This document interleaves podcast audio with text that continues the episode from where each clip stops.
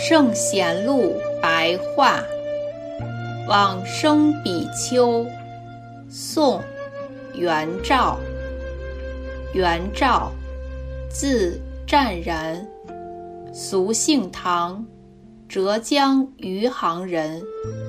起初依止东藏慧见律师，专门学习戒律。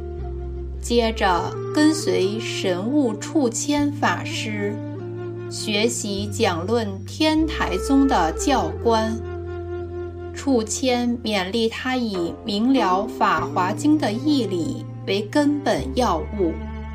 后来又从广慈慧才法师受菩萨戒，受戒时戒光显露，因此。研究南山宗的律学，元照平日执持锡杖，带着衣钵，乞食于市集之间。晚年主持灵芝寺三十年，期间传戒度僧达到六十次之多。一生一世坚定心意于往生极乐净土，常常说：生时弘传戒律一范，死后归于极乐安养。我平生所得，只有此二法门而已。曾经收集净业力忏仪轨，自己作序说。元照自从受戒下戒坛以来，便知道应当要勤学戒律，但是天性平庸，无德无才，行为又不像师长一般的贤能。后来遇到天台的神物处谦法师，苦口婆心提携教诲。才知道要改变过去的行为，身心探求祖师的教法，同时也要广博的研究佛法大成。于是发大誓愿，愿意常常生于娑婆秽土五浊恶世，做世间的大导师，提拔诱导众生。令一切众生入于佛道。稍后，又见到高僧传的慧布法师说：“西方国土虽然清净，但不是我所愿求的。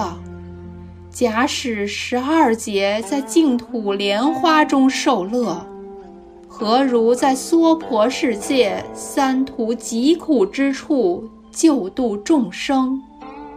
由于看到这个说法，更加坚持自己的见解。虽然经历了许多的年岁，但是对于净土法门毫无皈依趋向的心念。见到别人修习净土法门，反而又生起轻视毁谤的行为。后来。由于遭受重病，色身体力瘦弱疲惫，心智神识茫然昏迷，根本就不知自己心念的去向。等到病情康复之后，才突然觉悟自己以前的过失，因此悲泣感伤。内心深深的自我苛责，心中的志愿虽然广大，但是自己的能力还不足以堪任，所以再一次的批读天台智者大师的《净土十疑论》，论中说，初发心的菩萨，在尚未证得无生法忍之前。必定要常不离佛。又引《大智度论》说，具有烦恼缠缚的凡夫，虽然有大悲心，发愿生于浊恶的世间，救度苦难众生，但这是没有益处的。譬如婴儿不能离开父母，又如只有柔弱羽毛的幼鸟，只能从这根树枝跳到那根树枝，尚不能振翅高飞。看完《十疑论》之后。从此完全放弃生平所学的东西，专门追寻探究净土法门的教理。二十多年来，未曾有片刻休息放弃。详细的研究净土的义理教法，周详完备的研读古今的著作，因此。顿时消解了一切的疑问，愈加深信净土法门的殊胜不可思议。又看到善导大师所分析的专杂两种修行：如果专修念佛，百人修行则百人往生；若是混杂修行，万千人。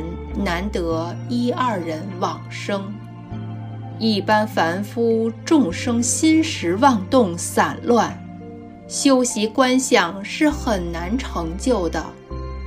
但是，如果一心一意专持四字佛号，不但容易执持，而且仰仗弥陀大愿，必定可以往生净土。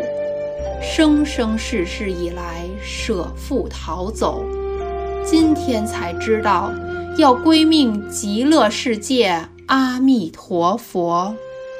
因此，今日以我所修行的念佛法门，辗转相传，教化引导众生，就算尽未来际无量无边的赞叹宣扬。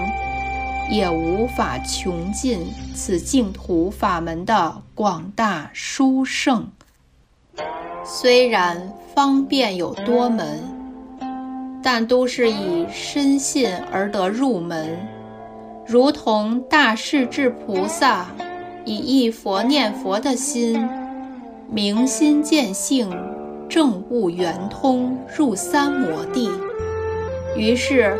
我再次的自我思维，反省我以前所造的无量罪业，不但不信净土法门，而且还诽谤佛法，毁损他人。业因既然已经造下，苦果必然将会来到。我内心怀着惭愧羞耻，日夜之间戒慎恐惧。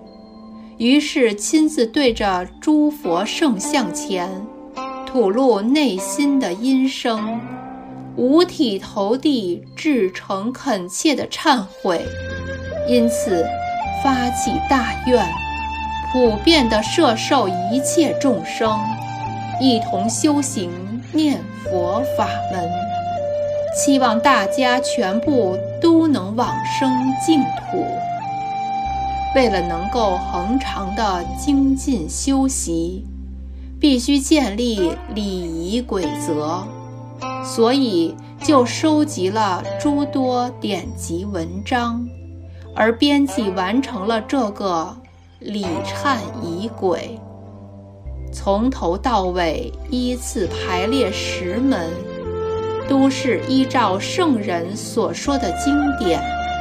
皆是依循古有的仪式，事项上遵从简单扼要的原则，而内在的佛法则是要求精纯专一。后来贤者批读阅览时，希望能够知道我的心意。